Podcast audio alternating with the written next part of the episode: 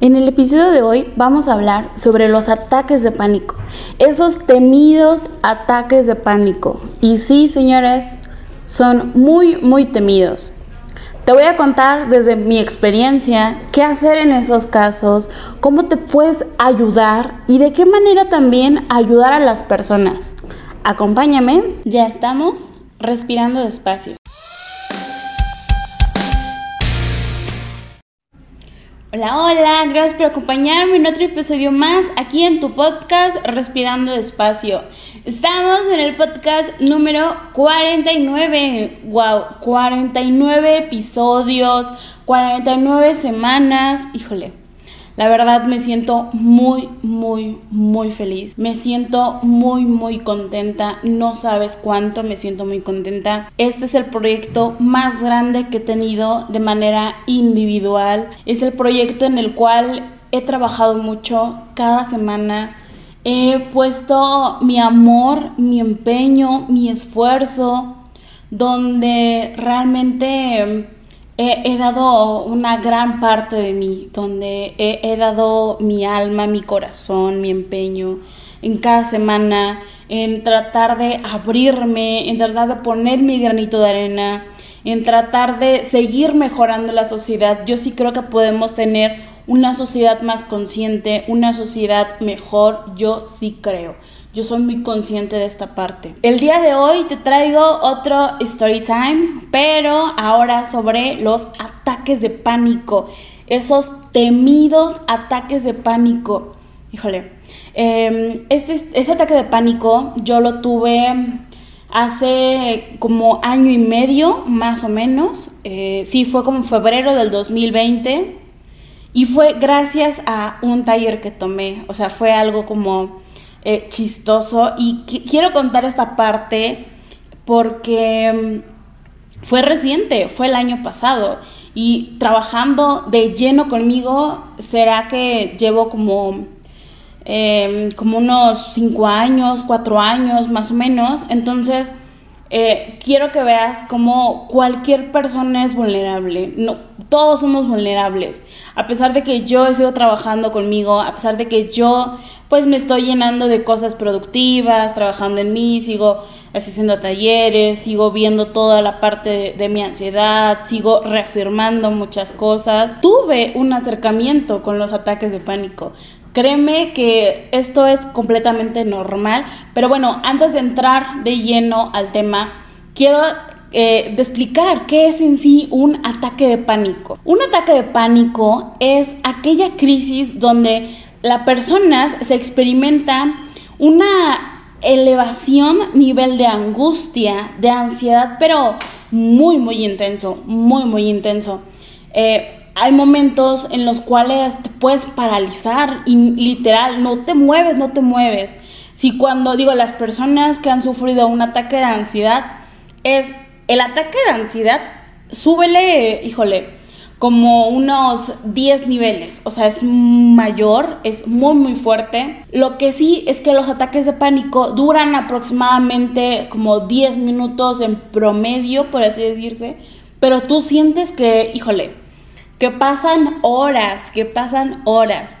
Pueden haber muchos síntomas, muchos síntomas, dentro de los cuales los más recurrentes, el desconcierto, el miedo, pero un miedo muy, muy pesado, muy, muy fuerte, mareos, dolor de pecho, hormiga en el cuerpo, una confusión porque no sabes qué está pasando, no, no sabes por qué no te puedes mover y literal, como yo le he dicho con la ansiedad, es como tu mente no puede, no, no se puede coordinar eh, tu cabeza, tus pies, tus manos y tú no te mueves. Tú de plano dices, tu cuerpo dice, no, yo no me muevo, yo tengo miedo, yo aquí me quedo. Taquicardia, temblores, sensaciones de que nos falta el aire, un poco de asfixia.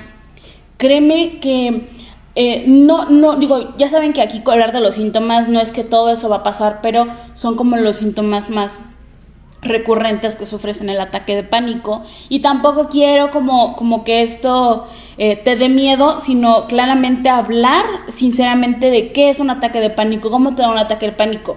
Ahora, déjame decirte que al igual que la ansiedad, los ataques de pánico no miden ni la hora, ni el tiempo, ni la fecha, ni el lugar, no.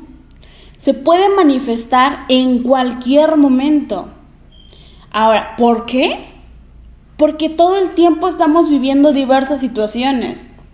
Ya con mi story te voy a, te voy a contar que en ese momento yo estaba feliz. La Wendy estaba feliz, estaba pasando uno de los mejores fines de semana de su vida y le dio un ataque de pánico. Ahorita te contaré eh, por qué. Todos somos vulnerables para tener un ataque de pánico, todos, todos de manera general. Em, solamente que si hay cierto sector de, de, la población, por ejemplo, las personas que sufrimos alguna, alguna enfermedad mental, que, que estamos en algún proceso, claro que sí, porque somos, entre comillas, un poquito más sensibles, porque, eh, digamos, las personas que sufren ansiedad, que sufren depresión, que tienen alguna fobia o algo así, ahí justamente están los detonantes. Puede ser que tenga un ataque de pánico por alguna fobia que tú estés experimentando, entonces se va como conjuntamente igual las personas con ansiedad. Ahora, te quiero contar eh, mi story time, cómo fue mi experiencia con el ataque de pánico, por qué me dio un ataque de pánico y cómo yo no sabía que tenía ese miedo a pesar de, de que me siento una persona extrovertida. Esto fue febrero del año pasado, del 2020, donde yo asisto a la Ciudad de México a un taller. No voy a espolear el taller, eh, solamente eh, quiero, quiero decir nada más lo que vimos de manera pues general. Era un taller para speaker en la cual trabajan todas las partes de ti.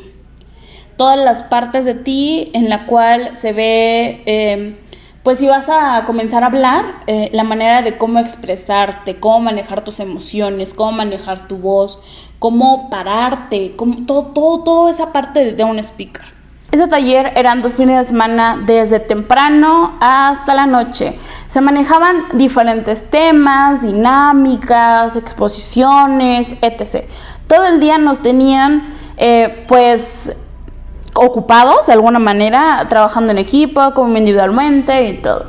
Pasa el primer fin de semana, todo genial, todo bien. Llega el segundo fin de semana y para el segundo fin de semana hacen una dinámica donde para esto ya era como la tarde, pero quiero notar aquí que mm, mi ser, mi sentir era de felicidad. Yo estaba feliz, yo estaba genial en ese momento.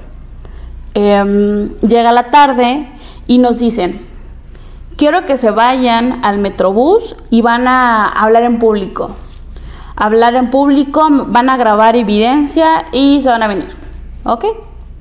Pues yo me considero una mujer extrovertida, una persona extrovertida, que pues sí me da pena algunas cosas, pero al final del día las hago, ¿no? No, no soy una persona muy, muy penosa, la verdad no, sí soy extrovertida. Y justo me acuerdo que yo iba con ese nerviosismo de, no, ¿cómo, no? Y yo sabía que en el metrobús, pues nadie me conoce, nadie sabía quién soy, nadie, nadie, ¿no? Eh, yo, yo no que, o sea, nos armaron como en grupos y al primer grupo eh, le tocó a una, una maestra, una miss, eh, pasa y hace su presentación y todo bien y de repente nos bajamos del metrobús y ya me tocaba a mí y justo en el momento donde yo eh, me subo al metrobús, se sube mi grupo, comienzo a intentar, intentar abrir la boca, no pude me paralicé, no pude. Me quedé parada, agarrada, eh, agarrada de los tubos y no pude. Yo escuchaba que me hablaban y no podía, no podía. Me quedé paralizada completamente. No entendía lo que pasaba, no entendía por qué, cómo, no entendía nada de eso. Yo no podía moverme. Fue algo horrible porque mi mente le decía a mi boca, habla, y no podía. Mi mente le decía a mis manos, a mis pies, que hablaran y no podía. Mi mente sabía que le estaban hablando, quería voltear a donde estaban mis compañeros y no podía. Fue algo muy feo, algo que jamás había experimentado y no sabía por qué. De repente llega la Miss y me dice, ¿no puedes? Y yo, pero de una manera como que, como que me quitó de mi trance, me, agarró, me quitó de mi trance y yo, no, no puedo, no puedo. Ya como que, como que me desconecté y dije, no, no puedo, no puedo, no puedo. Me bajé llorando. Horrible, horrible. No podía respirar, me comenzó a faltar el aire, a tener taquicardia, a tener otra vez esa sensación de ansiedad, ese hormigueo, me comencé a arrastrar los brazos, no entendía. Lo que hizo la Miss fue me abrazó, y me dijo, sí puedes, sí puedes, sí puedes. En eso veo y se baja el siguiente grupo eh, del Metrobús y había un chico que era más joven que yo, de hecho era como el más chiquito de, todo el grupo y todos lo, iban felicitando y él se iba riendo y decían, ay, Juanito sí pudo, sí pudo y todos le estaban alabando. Entonces yo a voltear a ver a Juanito que estaba feliz, estaba feliz de que se había podido hacerlo. Me calmé, me bajé y dije, no, sí, sí puedo. No, sí, sí puedo. No, sí, sí, sí puedo. Y ya después de eso, como que mi ser se calmó. Me relajé, siguieron pasando mis compañeros, seguimos ahí, pues entre que nos subíamos, bajamos del metrobús para que sigan hablando ellos y todo me toca otra vez a mí y me, dijo la Miss, sí puedes, tú puedes hacerlo. Y yo así como, no, este, no, no puedo. Sí, sí puedes. Estamos contigo. Ok, ok. Lo volví a hacer y sí pude.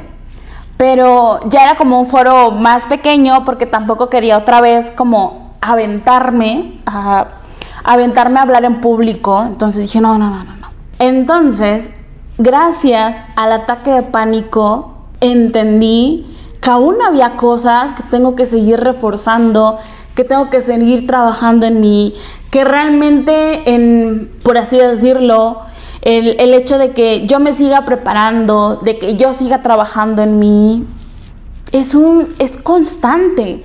Es algo que voy a seguir haciéndolo conmigo mismo. Es algo que cualquier persona puede ser vulnerable. Y que después de eso también a mí se sinceró conmigo y me dijo, a mí me dio una vez un ataque de pánico en una clase y no me pude mover y no sé qué. Y entendí, todo esto es normal. Y claramente todo esto es normal.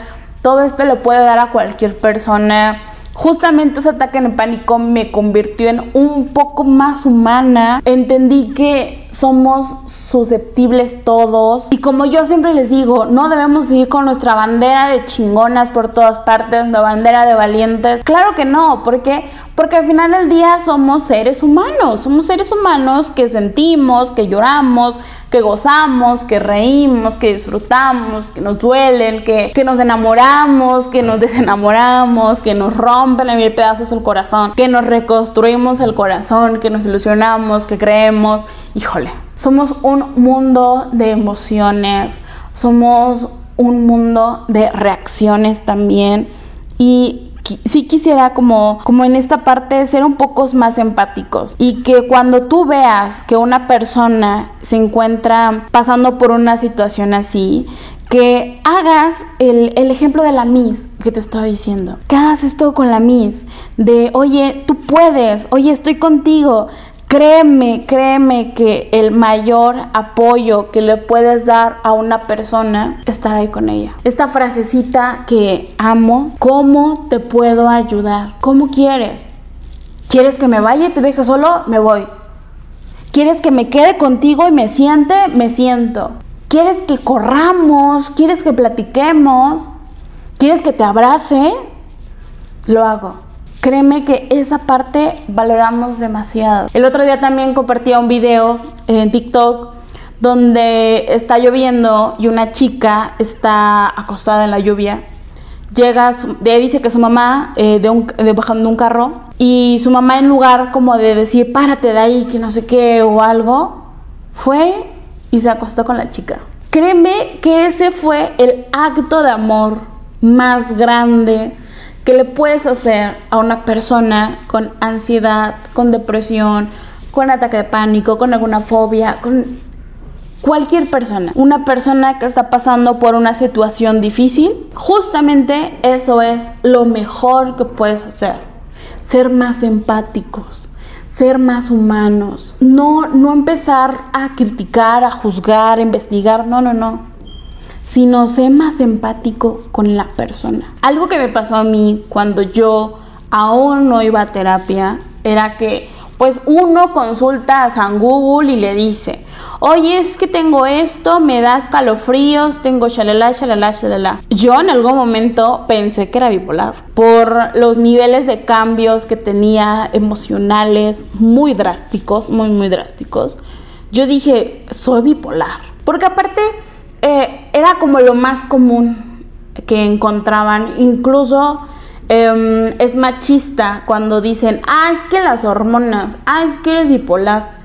Eso es machista. Y tristemente en mi vida no había la palabra ansiedad. También con los ataques de pánico, con todo pasa lo mismo. No debes de consultarle todo a San Google, porque San Google no es un doctor, San Google no sabe tus antecedentes, San Google solamente ve las cosas de manera general y la salud mental no debe de, no debe de estar en manos de algo general, sino más bien en algo específico. ¿Y cómo es esto? Acudir con un profesional siempre, siempre, siempre. Siempre acude con un profesional de la salud. No te vayas ni con un coach, ni con un gurú, ni con una bruja, ni con el tarot, nada que ver, menos con San Google, Wikipedia y el Rincón del Vago, etc.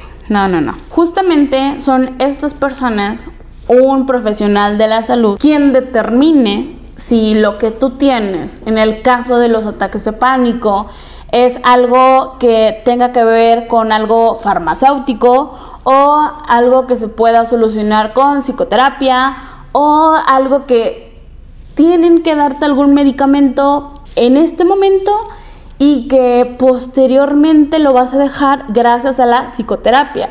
Solamente son esas personas, los profesionales de la salud, los profesionistas de la salud que pueden tomar esa decisión y que pueden dar estos diagnósticos. En el caso de los fármacos, eh, que recibas algún tratamiento de ansiolíticos o antidepresivos, créeme que tomar medicamento no está mal, no está mal, es completamente normal Siempre y cuando está debidamente recetado, sabes que está prohibido que nos automediquemos y mucho menos con esos medicamentos que son un poquito más sensibles, ¿no? No es como si tomaras un paracetamol eh, que realmente, entre comillas, cura todo. No, no, no. Ya estamos hablando de medicamentos un poco más fuertes. Tristemente también este medicamento se encuentra al alcance ya, pero quiero que sí seas muy consciente, que seas muy consciente que esa no es la ruta.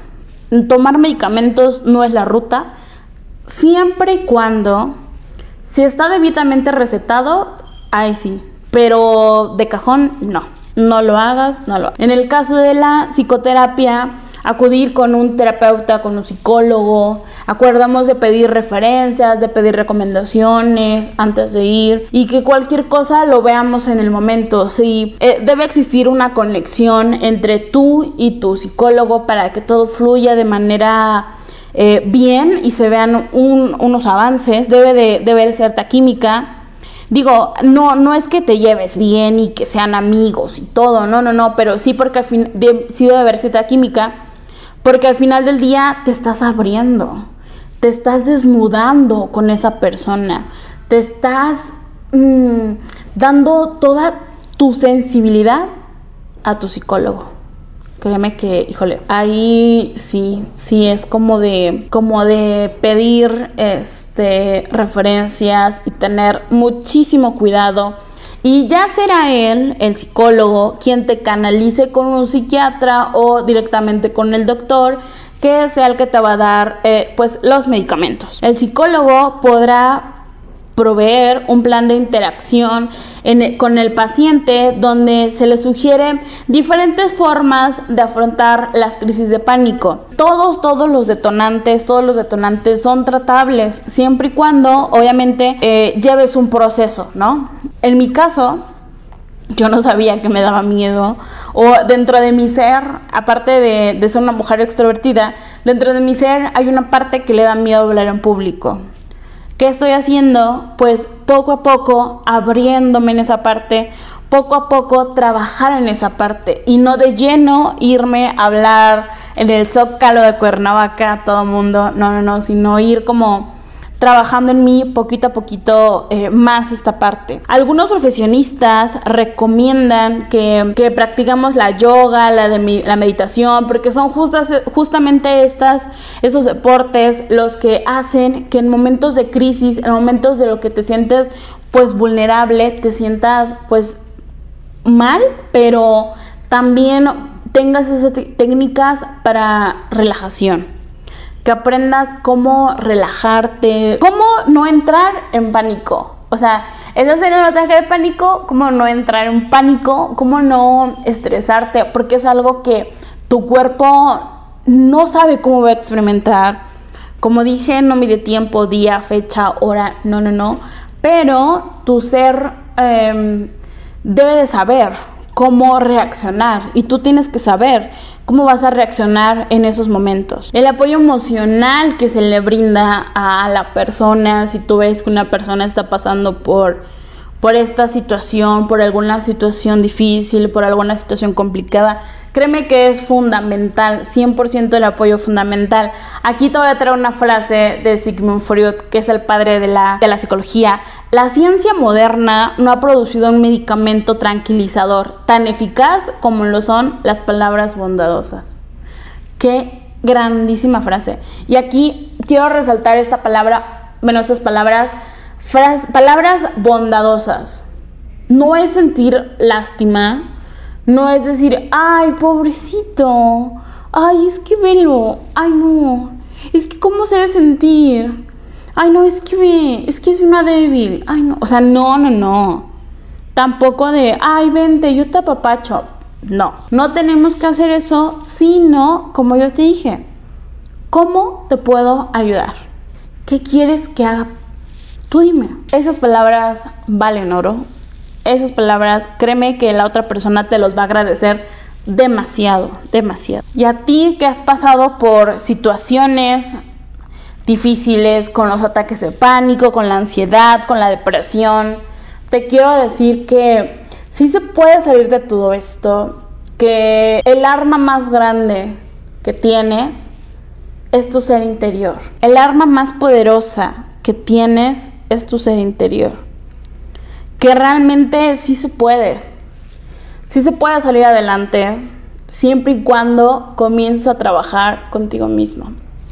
Justo el día de hoy compartí una frase que les quiero decir en mis redes. Si no me siguen, ahí les dejo mis redes, ya saben. En Instagram siempre comparto información positiva. TikTok es un poco como positiva y chusca. La frase es, ¿qué suerte tengo detenerme.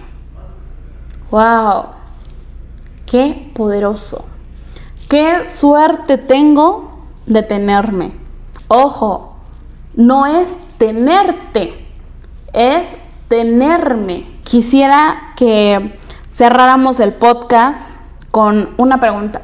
¿Realmente te tienes? ¿Realmente eres dueño de ti? ¿O tu felicidad, tu ser, dependen de alguien más? realmente tienes suerte de tenerte. Quiero que cerremos el podcast con esta gran, gran reflexión. Gracias por acompañarme en otra semanita más de este podcast.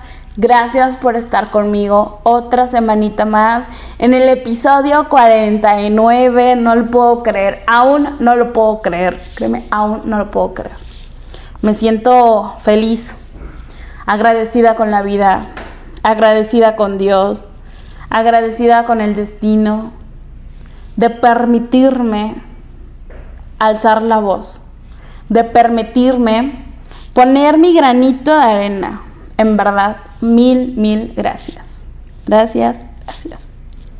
Nos vemos la siguiente semana en tu podcast Respirando Despacio.